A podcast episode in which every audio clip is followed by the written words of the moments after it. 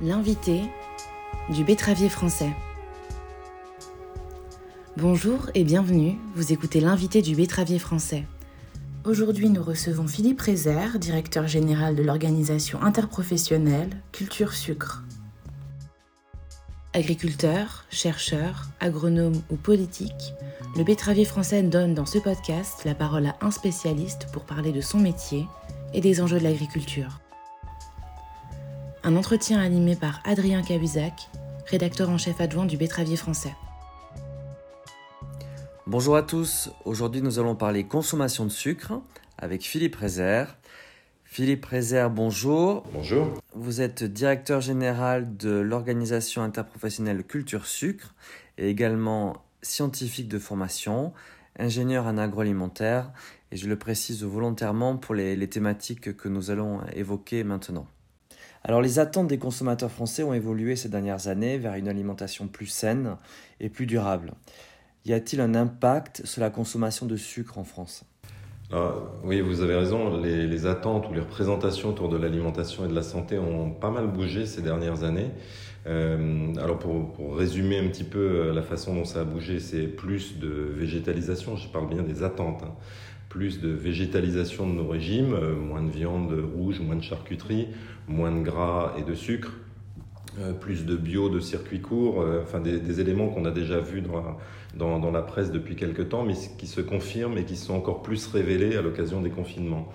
donc ça, par rapport, par rapport au sucre, eh bien, ça, devrait avoir fait bouger euh, les, consommations, mais finalement, on s'aperçoit dans la pratique qu'il y a une différence entre les représentations et la réalité des consommations, euh, parce qu'en France, la consommation demeure stable.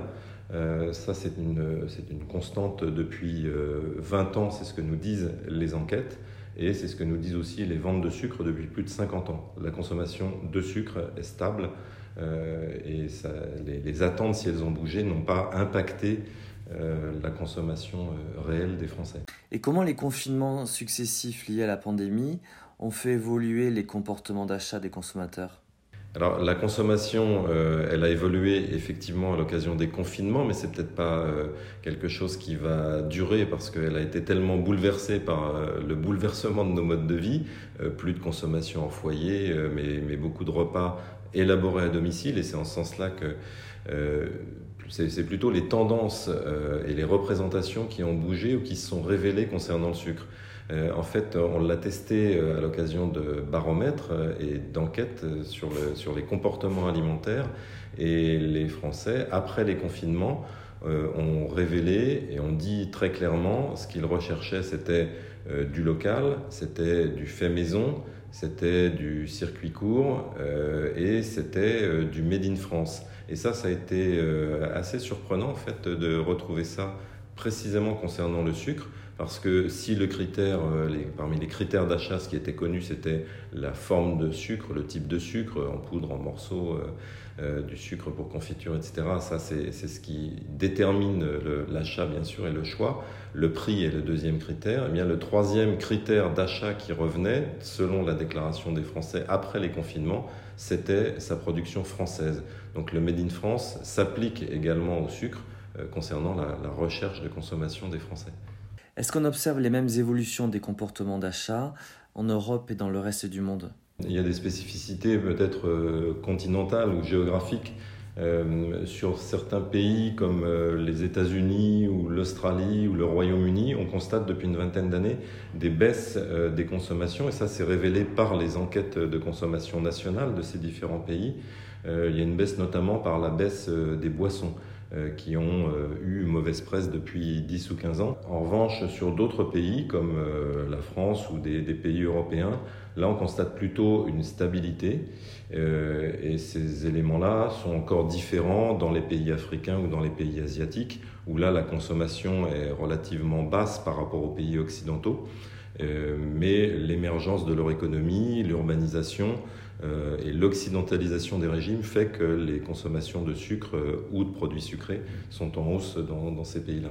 Alors le sucre a été pointé du doigt, voire attaqué à plusieurs reprises ces dernières années, dans des livres, des reportages, certains parlant carrément d'une drogue et d'une filière organisant sciemment la dépendance des consommateurs envers cette drogue. Comment vous expliquez cette défiance récente? C'est juste, le, sucre a été attaqué à nombreuses reprises et, de façon euh, intense euh, dans les 5 ou 10 dernières années. Euh, donc il n'est pas le seul, hein. bien sûr, il y a d'autres interprofessions qui sont touchées, des, premières productions et transformations agricoles, je pense au lait, à la viande. et encore à, d'autres produits agricoles qui font l'objet d'attaques parce qu'il y a toujours une question sur l'effet ou l'impact de ces consommations-là sur la santé. Euh, pour le sucre, euh, je pense qu'il y a plusieurs phénomènes. Il y en a un déjà qui est euh, la réhabilitation du gras. Donc le, sucre en lui-même prend un petit peu la place du gras après que le gras a été attaqué pendant 20, ou 30 ans. Et donc cette réhabilitation du gras, bah, la, nature et la nature des journalistes ayant horreur du vide, elle est comblée par le sucre. Donc il devient euh, celui qu'on adore détester. Euh, ça, c'est assez commun maintenant depuis quelques années. Il y a un ancrage euh, sur le sucre qui est assez immédiat. C'est aussi parce que le sucre apporte du plaisir, qu'on est peut-être dans des sociétés romantiques et qu'on culpabilise sur l'objet de notre plaisir. mais sinon, oui, il faut reconnaître qu'il est attaqué. Et justement, sur les attaques qui assimilent le sucre à une drogue, que répondez-vous? Le, comparer à une drogue, euh, c'est euh, à la fois inacceptable et à la fois absurde. Pourquoi? Je pense qu'il ne faut pas confondre attirance et addiction. L'attrait pour le sucre est normal, c'est même un trait adaptatif. Notre attrait pour le goût sucré, il est présent dès la naissance et même certaines hypothèses tendent à dire qu'il est présent in utero.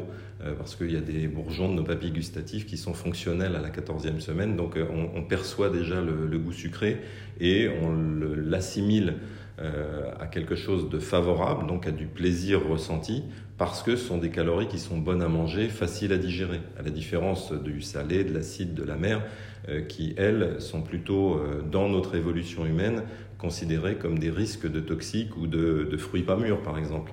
Donc tout ça, que le sucre apporte du plaisir, et, nous attire, c'est tout à fait normal. Ça fait partie euh, de, nos traits d'omnivore. Euh, c'est vrai aussi chez les grands primates. Donc il euh, n'y a, rien de particulièrement étonnant à ce qu'on soit attiré par le sucre. Mais en revanche, quand cette attirance devient une perte de contrôle, là on peut commencer à parler d'addiction. Mais le grand débat qui se pose aujourd'hui, et il y a une grosse controverse là-dessus, euh, c'est si cette addiction est liée à une substance, euh, à la substance euh, sucre, glucose, saccharose, autre sucre, glucides éventuellement, ou si elle est liée simplement à la saveur. Pour l'instant, il, y a deux, écoles qui s'affrontent, celles qui disent bah, l'alimentation ou des substances comme le sucre ou le glucose, on ne sait pas ni à quel seuil d'ailleurs, ou la saveur sucrée rendent accro à, nos, à notre alimentation sucrée. Euh, ou d'autres qui disent ben, c'est pas une addiction à une substance, mais c'est une addiction qui est plus comportementale, comme celle que l'on peut avoir euh, à un écran, à des jeux vidéo, au sport éventuellement. Il n'y a pas de substance qui nous accroche, mais bien un comportement que l'on va rechercher parce qu'il est source de plaisir et de réconfort. Et moi, bien sûr, je, je, penche plutôt sur cette deuxième hypothèse-là.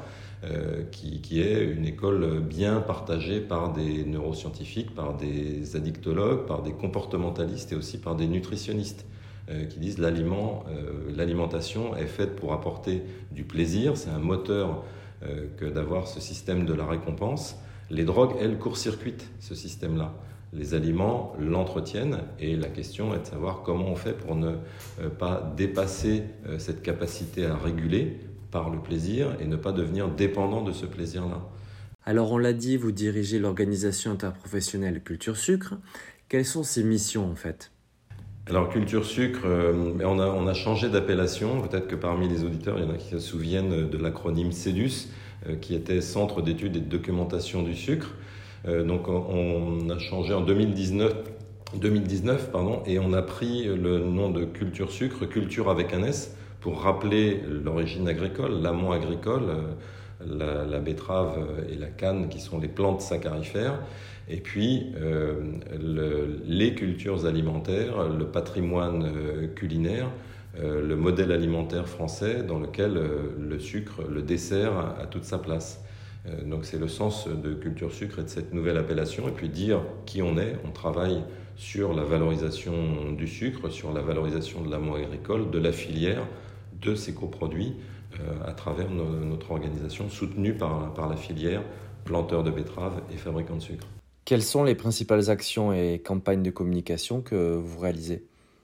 Alors là-dessus, on a un fonds de travail, un socle de, travail pour euh, euh, avoir un discours qui est en lien avec l'évolution euh, des connaissances de la recherche sur les modalités de consommation du sucre, sur les impacts sur la santé. Donc on a une veille scientifique et médiatique importante qui nous permet de construire notre discours et d'avoir un discours et des, éléments de langage qui sont référencés, validés au plan scientifique. Euh, ça, c'est une première chose. Euh, ensuite, on développe des actions vers un grand nombre, une grande diversité de publics. Euh, c'est tout à la fois le grand public, mais c'est à l'occasion de salons régionaux où on va parler du sucre, de la filière, des coproduits de la filière, parce que euh, on s'aperçoit que le grand public hors région betteravière euh, connaît assez peu euh, la betterave et j'étais encore surpris récemment d'aller dans, dans, des zones où il y a plus de betteraves fourragères ou potagères que de betteraves sucrières, où les gens découvraient ce qu'était une betterave sucrière et allaient même jusqu'à découvrir que l'on produisait du sucre en France et du sucre de betterave. Donc il y, a, un travail de fond qui est encore à, mener euh, pour aller informer, expliquer. C'est ce que l'on fait. Euh, on a aussi d'autres publics plus spécialisés, les professionnels de santé. Je parlais euh, juste au début de, ma réponse à votre question sur la veille scientifique. Ça, ça nous permet aussi d'être non seulement informés sur l'état des connaissances en matière de nutrition, mais aussi d'informer et d'échanger avec les professionnels de santé qui utilisent cette base de connaissances-là. Et lors de reportages ou d'articles à charge, comment vous réagissez justement face à ces attaques? Alors, on a euh, euh, bah, une, plateforme de, communication digitale avec euh, des réseaux sociaux qui sont assez classiques, hein, que tout le monde connaît, mais sur lesquels on, on, peut répondre à des attaques comme celle-là sur des fils Twitter, sur LinkedIn, sur Facebook. On est de temps en temps sollicité, ou nous, on y va aussi en proactif pour corriger des erreurs, des approximations, des raccourcis, des confusions, comme celle sur le, euh, le, sucre et son, potentiel addictif. on a besoin de, porter la parole de temps en temps et de, de, dire quel est l'état des connaissances, parce qu'il y a quand même beaucoup de confusion et beaucoup de, raccourcis qui sont délétères pour l'image du sucre, euh, alors même qu'ils sont euh, basés sur des connaissances euh, fausses ou qui ont beaucoup évolué.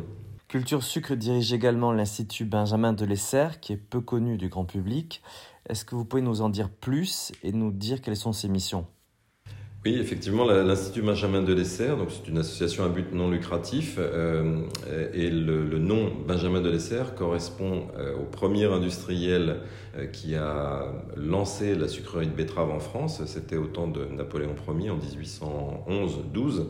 C'est le premier à avoir extrait du sucre de betterave pas loin de Paris, dans sa banlieue proche, dans une sucrerie qui était basée à Passy. Et donc la filière betterave-sucre soutient depuis les années 70 maintenant cet institut pour mener des recherches, euh, soutient des prix de projets de recherche sur les glucides et la nutrition humaine. C'est ça la vocation de l'institut.